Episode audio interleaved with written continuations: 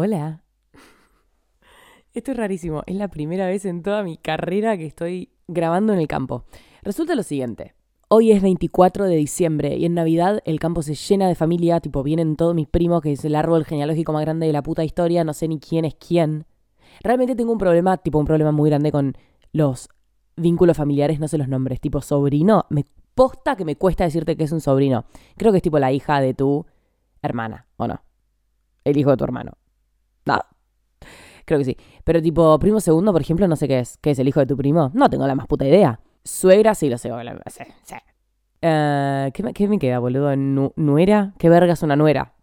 No tengo la más puta idea. Eh, ¿Qué más? Tío político es fácil, tío político la tengo. Em, no sé qué más cosas hay, pero mm, debería saberlo. Y más si tengo una familia tan grande, pero no, o sea, se me hace tanto un quilombo. Tengo 74 primos y los 74 primos tienen 78 hijos, entonces no sé, tipo, se me complica. Para mí son todos primos, para mí son todos primos. Así que nada, estamos acá en el campo. Es una época que me re gusta porque se llena de familia. Em, ¿Y qué pasa? Yo me desperté y dije, estoy lista para ir a la pileta y que esté todo el mundo y, y, tomar sol, como una persona que disfruta de ver la diferencia en el bikini cuando te quemas, tipo la parte pálida y la parte quemada. Pero ¿qué pasa? Me despierto y hacen 17 putos grados, ni siquiera llegué a 20. Yo que hice, no traje ropa, o sea, traje literalmente bikini y remeras largas, nada más, tipo no uso nada más en el campo. Y me la desayuné, tengo puesta literalmente una bata de mi papá que debe tener más años que la edad de mi gran familia acumulada. Así que nada, tremenda paja, boludo. Pero bueno, nada, aproveché y como están todos durmiendo, me vine al playroom, que es como el cuarto que está más alejado, creo yo. Mentira, estoy al lado del cuarto de mi hermano donde está durmiendo, espero no despertarlo, pero bueno, ya está, amigos, son casi las 12 del mediodía. Y me vine a grabar un episodio. Ayer en el viaje lo pensé, tipo, lo escribí. Lápiz y papel, re vieja escuela. Eh, Estoy en un cuarto en el que literalmente se desarrolló mi infancia. Tipo, creo que acá se forjó mi vida entera. Ay, no, me da como. Me da escalofríos. Qué nostalgia, quisiera que lo puedan ver. Ah, boludo, se puede agregar videos a podcasts ahora, ¿vieron? Quizás algún día saque alguno con video. No es el caso. Este no es el caso, pero se los describo. El cuarto tiene un sillón grande que debe tener, este sillón debe tener más ácaros o más bacterias que la puta que lo parió. Ah, están estos típicos cuadros que me parece, pero la cosa más deprimente de nuestra civilización completa, que son estas mierdas que tienen tipo el nombre, tipo Jacinta, y la descripción del nombre Jacinta. Y parece tipo un testamento viejo colgado en un marco dorado, tipo... Me, lo hicieron cuando tenía creo que 5 años, boludo. No, eso no describe a una chica de 5 años. No, me parece como muy deprimente. Ay, me parece horrendo. No sé si saben de lo que estoy hablando, para mí es re común. Eh, me parece deprimente. ¿Qué más hay? Hay una tele que no anda pero ni de casualidad, pero en su momento andaba. Y a mí me encantaba ver Masterchef, tipo Junior Masterchef. Amaba, amaba ver Junior Masterchef. Ay, qué divertido. Acá en el campo veía todos esos programas tipo eh, TLC, Home and Health, ubican esos eh, Discovery Channel, National Geographic, tipo todos esos. Ay, me encantaba, me da mucha nostalgia. ¿Qué más? Hay juegos de mesa. ¿Vieron esos juegos de mesa que le falta todo? tipo, ay, juguemos al Monopoly. en el Monopoly, tipo, hay dos billetes de 10. tipo, no se puede jugar así. Están re abandonados. Y hay algo que me parece un flash, que son tipo...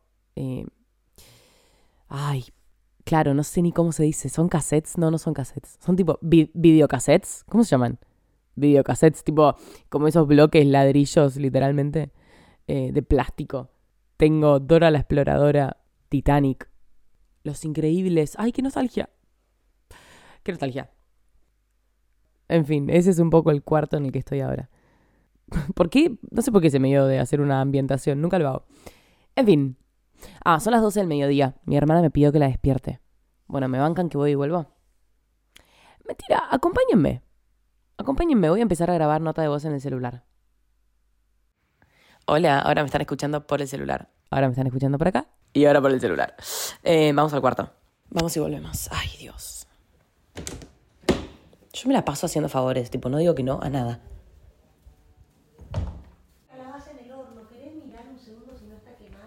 Dale, ok. Bueno, mamá me pidió que mire una calabaza en el horno a ver si no está quemada.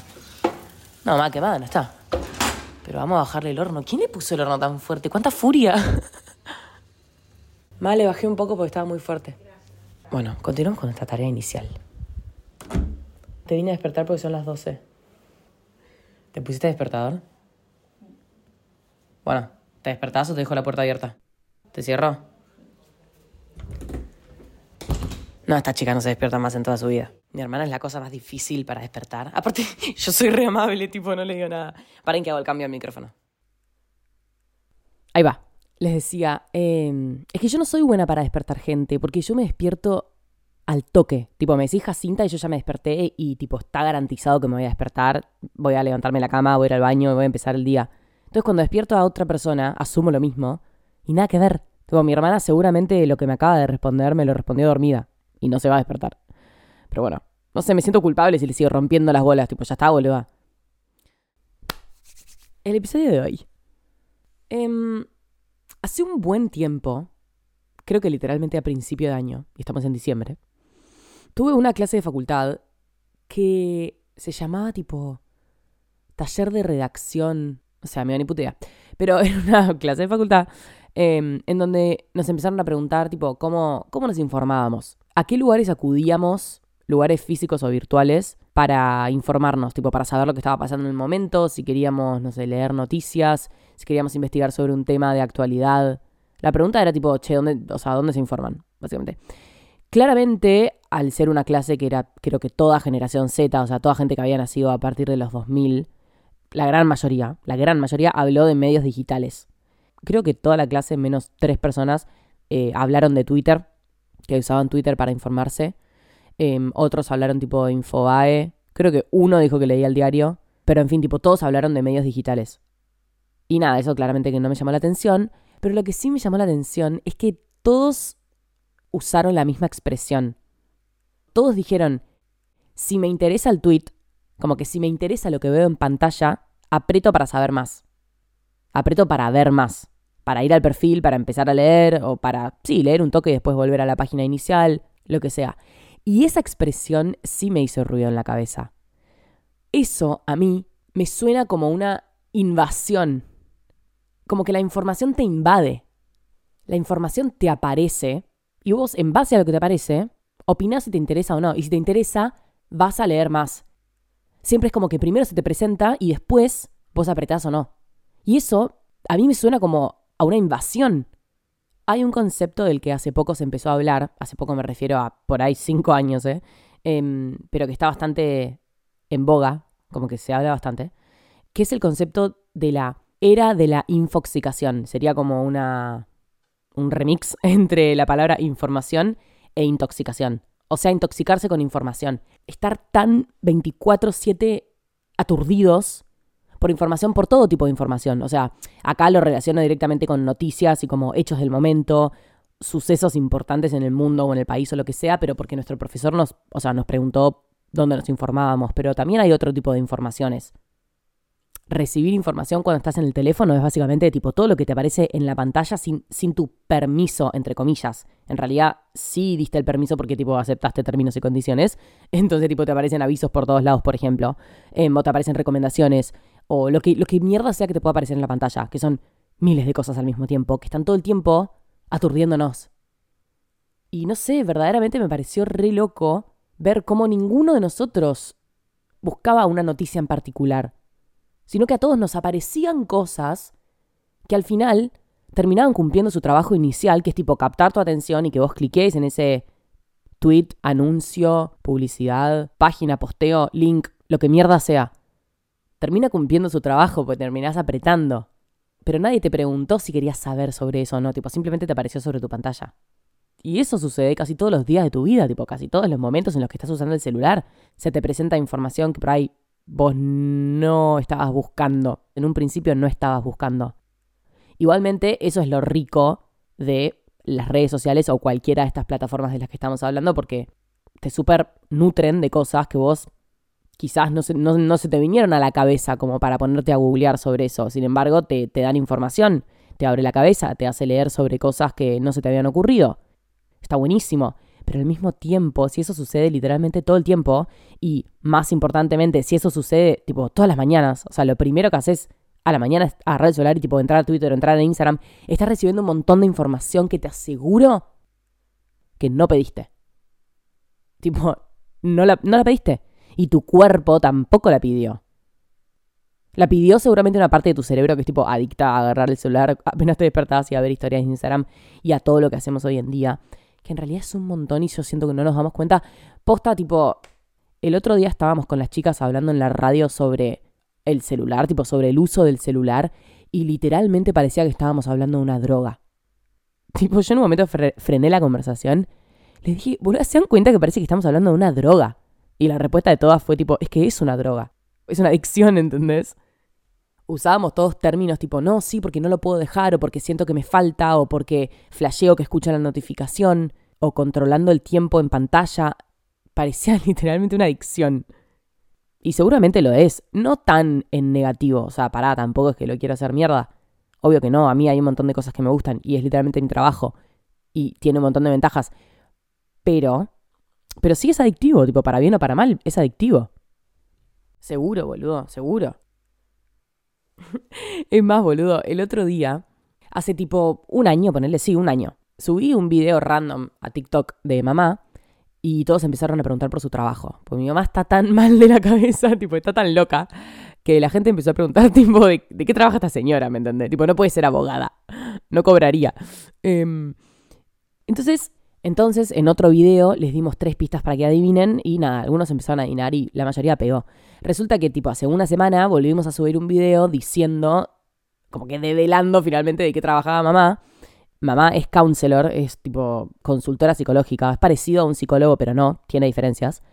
Nada, cuestión que lo dijimos. Entonces un montón de gente la empezó a seguir a mamá ese día, tipo se le duplicaron los seguidores en Instagram y lo que sea. Y la gente empezó a pedirle eh, atenderse con ella, ¿no? Y nada, con mamá tomamos la decisión de abrir su Instagram, tipo hacerlo público y que ella pueda tener nuevos consultantes y tener tipo una comunidad y lo que sea. No es que mi mamá se va a hacer influencer, tipo ya me dijo que no, que no lo quiere, obviamente. Eh, pero nada, es como un recurso extra. Y hablando de todo esto tipo de adicciones y qué sé yo, nada, ese día fue re divertido porque a mamá no le paraban de subir los, los seguidores.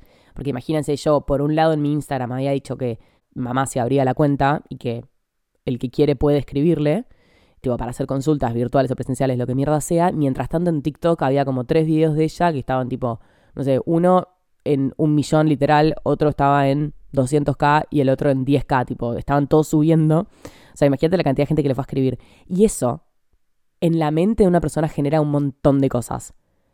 Y esto todos lo vivimos porque siento que a esta altura todos tuvimos en algún momento algún tipo TikTok viral. Seguramente. Quizás estoy pifiando, ¿eh? pero bueno, seguramente. La cuestión es que nada, me dio gracia ver cómo en mamá generaba lo mismo que generan el resto de las personas, porque obvio, tipo, mi mamá también es una persona. Al otro día nos despertamos y yo tipo, hola mamá, qué buen día. Eh, Nia, ¿cómo dormiste? Y me dijo como, no sé cómo llegamos a la conclusión y me llevó a confesar que tipo a las 4 de la mañana se despertó para ir al baño, tipo, nada, todo normal. Y me dijo, tipo, me dijo que había chequeado los seguidores, ¿entendés? Como que estaba adicta a que el número subía. Me dijo, me acordé de la locura que habíamos hecho el día anterior y tipo fui al celular a ver cuánto habían subido y habían subido 200 y yo tipo, mamá, mamá, qué horror. Y después tipo yo hago lo mismo, ¿entendés? O sea, yo perfectamente me puedo despertar y si sé que el día anterior tuve un video viral, tipo, es re probable que agarre el celular y vea cuántos seguidores subí.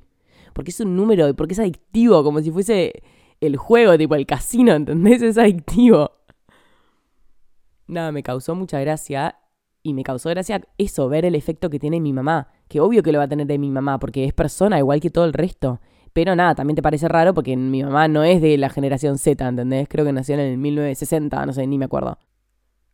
Como que uno espera que haya población que esté exenta de esa adicción, ¿entendés? Como que yo, yo pensé que mi mamá estaba exenta de eso, de esa locura, ¿entendés? De, de, la, de la viralidad de TikTok, de los números, de lo que sube, de lo que baja.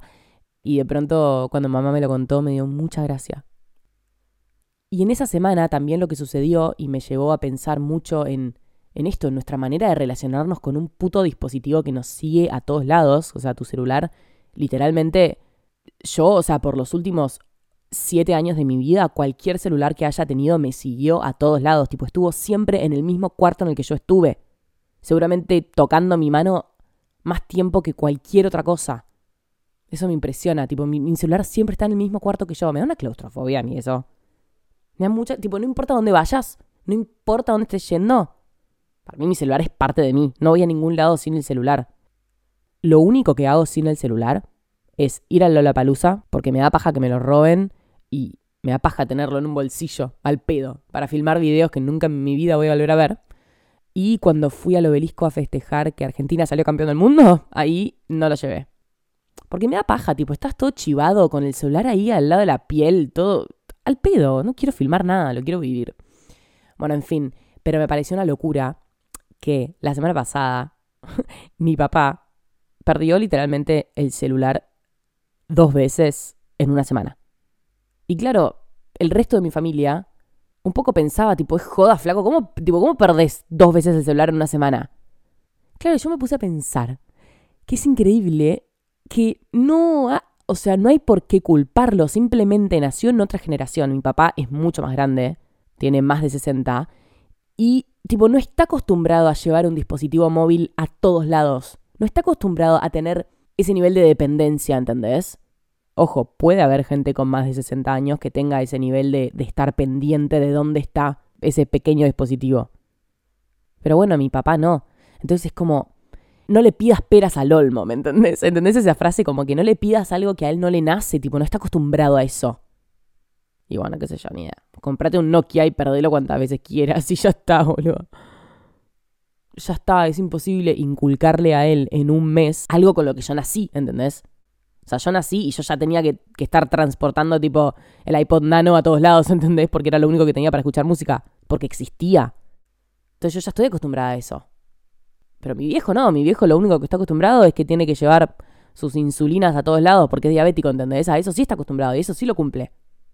Pero cosas con las que no nació y cosas que no le pertenecen a su generación. Nada, por ahí tipo no tiene una capacidad tan alta de, de ayornarse. Hay gente que sí. O quizás no le interesa. No sé, la verdad, deberías preguntarle. No tiene Instagram, así que no vas a poder. Por supuesto que no tiene Instagram, o sea, no sabe ni cómo entrar ahí, no sabe ni qué es Instagram, creo.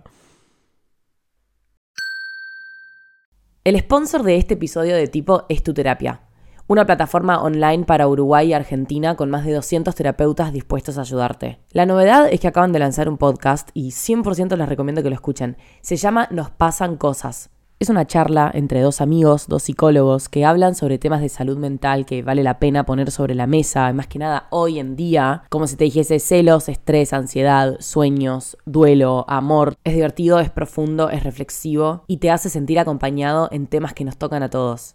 Aparte, algo que súper estuve pensando estos días, es que posta a veces me llegan mensajes como usándome a mí de, de, psicóloga, que claramente no tienen nada de malo, como que me cuenten sus problemas y charlar sobre eso, tipo a mí me encanta y lo he hecho con bastantes de ustedes, pero el tema es que, o sea, hay dos puntos muy importantes, primero no soy psicóloga y segundo no me da el tiempo para responder a todas las personas que me escriben, entonces nada, dice también se siente re lindo como que yo les acerco esta herramienta de tu terapia y un poco unir fuerzas para que todos sepan encontrar sus espacios y sanar, crecer, evolucionar, lo que sea. Así que les dejo el dato. En Spotify nos pasan cosas y en Instagram arroba tu terapia oficial. Seguimos con el episodio. Si seguimos hablando de tiempo en pantalla, que es el título de este episodio, creo que hay algo que seguramente te sirva mucho si reducir tu tiempo en pantalla es algo que estás buscando, que claramente no es obligatorio, tipo, espero estar siendo...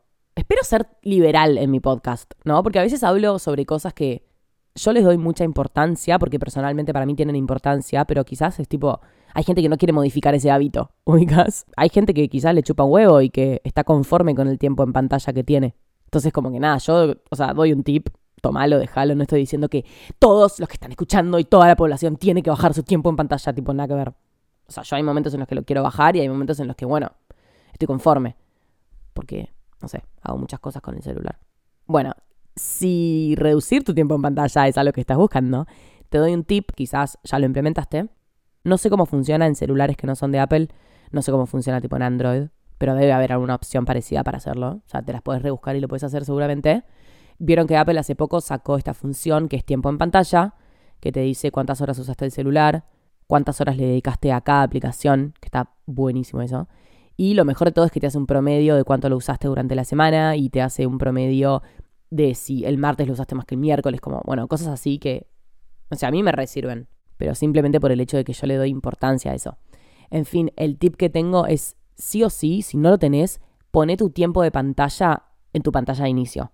Apple sacó hace poco tipo una herramienta que te permite poner como un cuadrado en la pantalla de inicio de lo que quieras. Puedes poner un cuadrado del clima para que cada vez que estés en la pantalla de inicio veas el clima. Puedes poner un cuadrado de tus notas para tener tipo más rápido acceso. Bueno, pone un cuadrado y te recomiendo que sea bastante grande del tiempo de tu pantalla de inicio. A mí me parece una de las mejores decisiones que he tomado este año. porque, porque soy consciente, porque lo puedo ir regulando. Porque si sé que tuve un día de mierda y estuve todo el día con el celular, a eso de las 3 de la tarde, cuando esté en mi pantalla de inicio, voy a ver que ya lo usé 3 horas, ¿entendés? Y para mí 3 horas a mitad del día es un montón. Pues todavía te queda toda la otra mitad del día. Para mí, tipo, ya cuando toqué 5 horas, es tipo un crimen. Claramente cada uno tiene sus propios sus propias medidas y sus propios límites. También depende mucho para qué uses el celular, porque, o sea, no es lo mismo ver una serie, que te digo, bueno, ahí sí, obvio que le vas a sumar una hora entera a tu tiempo en pantalla. No es lo mismo ver una serie que estar todo el tiempo interactuando con gente dentro del celular y nunca por fuera del celular. Como que no es lo mismo. O si lo usas para trabajar es una cosa. Cada uno tiene sus límites y sabe hasta dónde llegar. Pero te recomiendo mucho tener tu tiempo en pantalla, justamente en pantalla, porque podés ir viendo eso. Y también podés ir viendo que quizás son las 11 de la mañana y solo lo usaste 20 minutos y es tipo, ah, mira qué bien estoy. Entonces te da como motivación para el resto del día para dejar de usarlo un poco. Sí o sí me parece que es algo que tiene que estar visible, que vos puedas medirlo. Y que quizás si te estás yendo a dormir y querés seguir usando el celular, pero en tu pantalla de inicio ves que ya lo usaste 6 horas, quizás, quizás eso te lleve a decir, bueno, hoy me voy a dormir mirando a la nada en vez de mirando TikToks. Es un poco saber que si vos no le pones un límite, no... Lo único que va a pasar es que tu dependencia del celular y del dispositivo va a aumentar. O sea, jamás eso decrecería si vos no haces nada. Tipo, el celular, las aplicaciones que consumimos, las empresas que manejan las aplicaciones que consumimos, siempre apuntan a que el consumo sea cada vez mayor, a que el tiempo en pantalla sea cada vez mayor. Entonces, jamás tu tiempo va a decrecer, tipo, jamás va a bajar la cantidad de tiempo que estás en el celular si vos no haces nada para cambiarlo, porque justamente tenés a todas estas empresas que lo que quieren es que lo uses más, ¿entendés? Y de hecho yo en realidad tendría que querer que vos lo uses más, porque ¿para qué me consumas a mí? Pero bueno, no soy tan forra claramente, o sea, prefiero hablar de estos temas em, y hacer algo por la salud mental universal antes que motivarlos a que estén todo el tiempo en TikTok y por ende tener más probabilidades de que me consuman a mí. ¿Se entiende lo que digo? Ay Dios, TikTok, boludo. ¿Cómo, ¿Cómo llegó para revolucionar el mundo? Qué locura. Qué locura. El otro día escuché, contó un profesor en la facultad que TikTok le estaba sacando el público a Google. Porque tipo los, los pibes de hoy, los más chiquitos, no tan chiquitos, pero no sé, qué sé yo, gente de 9 a 16 años, ponele una cosa así, buscan las cosas en TikTok directamente. Tipo, en vez de googlear, lo buscas en TikTok. ¿No les parece una locura? ¿Se imaginan que en un futuro el buscador por default de toda la historia que tipo siempre fue Google, o sea, sí, estuvo también Yahoo Respuestas o Yahoo Respuestas como carajo le digas, que le compite y todo lo que quieras, pero siempre fue Google el que estaba más arriba. Y ahora los pibitos van a buscar cosas a TikTok.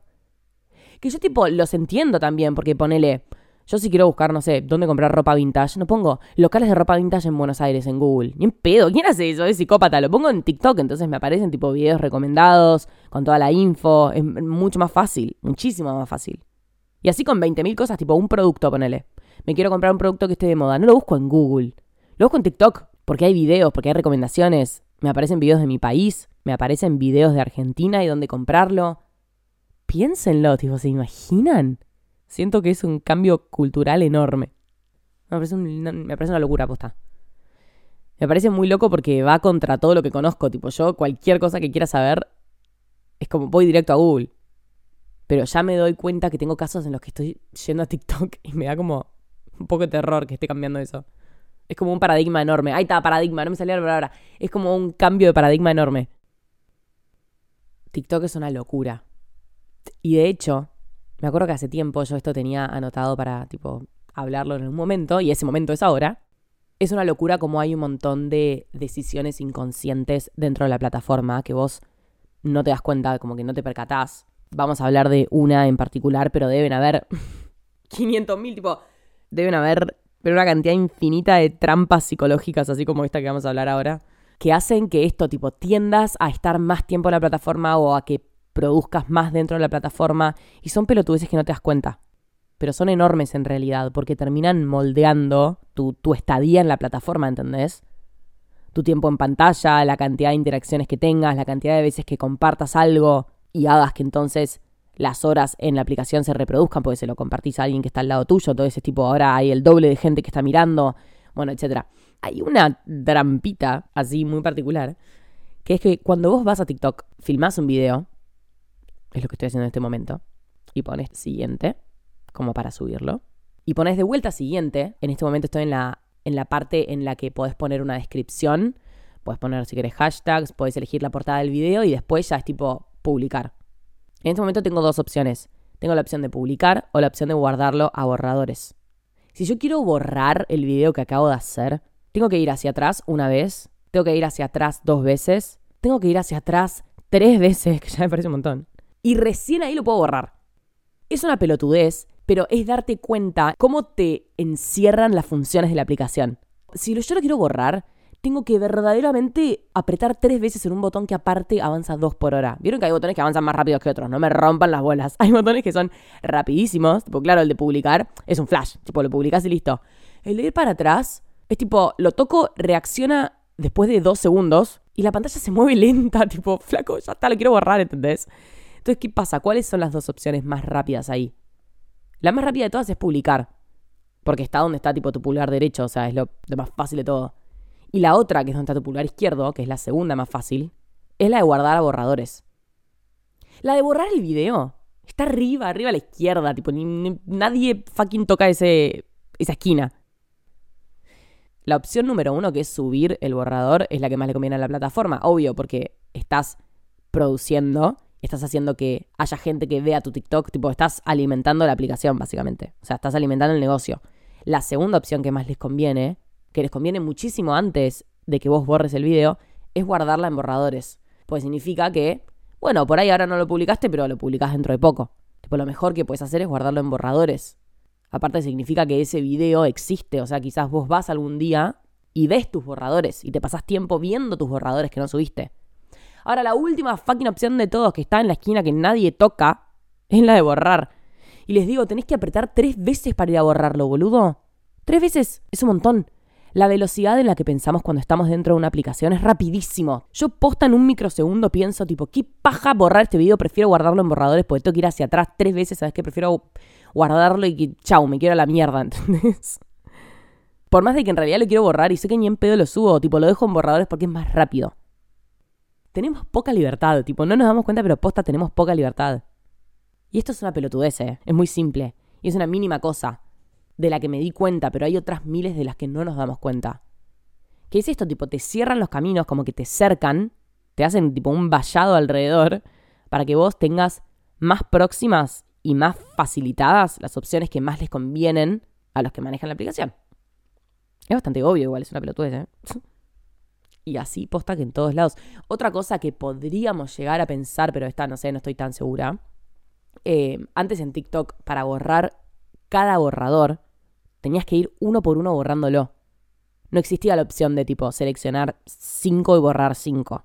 Y aparte, dicho sea de paso, se sabe que la gente en TikTok tiene tipo, eh, no sé, en promedio deben tener cada uno 200 borradores. Hay gente que tiene 1600 borradores. Yo tengo tipo 200, bastante pocos. Pero bueno, no existía la opción de seleccionar y borrar, que digamos que no es una opción muy innovadora, tipo no es una función revolucionaria. O sea, existe desde que existe el iPhone 1, creo, literalmente podés llegar a pensar que no incluían esta opción para que no resulte tan fácil borrar borradores, para que no resulte tan fácil descartar contenido potencial, es tipo contenido que el día de mañana quizás lo subías y seguías alimentando la locura que es TikTok. Esa locura que dicen tipo hay más de 30 millones de usuarios y se producen más de 40 mil millones de videos a diaria y tipo todo eso. Que en realidad es plata para la gente que anda detrás de esta. Para la gente que anda en estas. creo que lo que quiero recalcar es lo que me surgió decir en un momento que si vos no empezás a moldear por ahí cuánto tiempo usás el celular o para qué lo usás o si querés estar tanto tiempo frente a una pantalla tipo en posición fetal en la cama literalmente, si no empezás a prestarle atención a esa cantidad de tiempo que estás invirtiendo en estas aplicaciones, las aplicaciones no lo van a hacer por vos. Y lo único que vas a generar es que el tiempo se alargue cada vez más, o sea, que tu dependencia hacia un dispositivo sea cada vez mayor. Entonces quizás hay unas pequeñas acciones para hacer, como esta que les digo, tipo ponerte el tiempo en pantalla en tu pantalla de inicio. Hacelo. Agarra el celu ahora, hacelo y de paso dame un follow en Spotify que me sirve. eh, ah, se recontradecía, pero bueno, es así. El mundo virtual es como un amigo enemigo en mi trabajo, pero bueno, al mismo tiempo me recabe hablar de salud mental, pensar cómo esto tipo nos está impactando. Y justamente de contenido sobre salud mental y redes sociales es algo que vamos a hablar. Si no es en el próximo episodio, es en el próximo próximo. Se los prometo, porque me lo estuvieron pidiendo bastante y porque ya pensé en una dinámica de episodio tremenda. Y porque hasta acá llegó este episodio, que se hizo bastante largo. Sí, sí, se hizo bastante largo. Quiero seguir viendo este podcast en sus historias, que me muestren dónde lo están escuchando y sepan que posta la recomendación de boca en boca es la mejor que puede existir para mi podcast. Tipo que se la recomiendes a un amigo que pienses que le puede gustar, a un primo, a tu mamá, a tu tía, a tu sobrino, joda, no sé lo que es sobrino, a, tu, a tu nuera, no sé qué verga es eso. En fin, eso es lo que más ayuda. Nos estamos viendo, estamos en contacto, quizás me cruzas por la calle, porque estuve pegando stickers de mi podcast por toda la ciudad de Buenos Aires, así que si te encontrás con alguno, avísame. Te quiero, te amo y nos vemos en algún otro episodio que vayas a cliquear ahora. Yo... ¡Ay! Salió un poquito el sol. Deben hacer un grado más, la puta que me remí el parió. En fin, te quiero, te amo, chao, nos vemos. Un beso.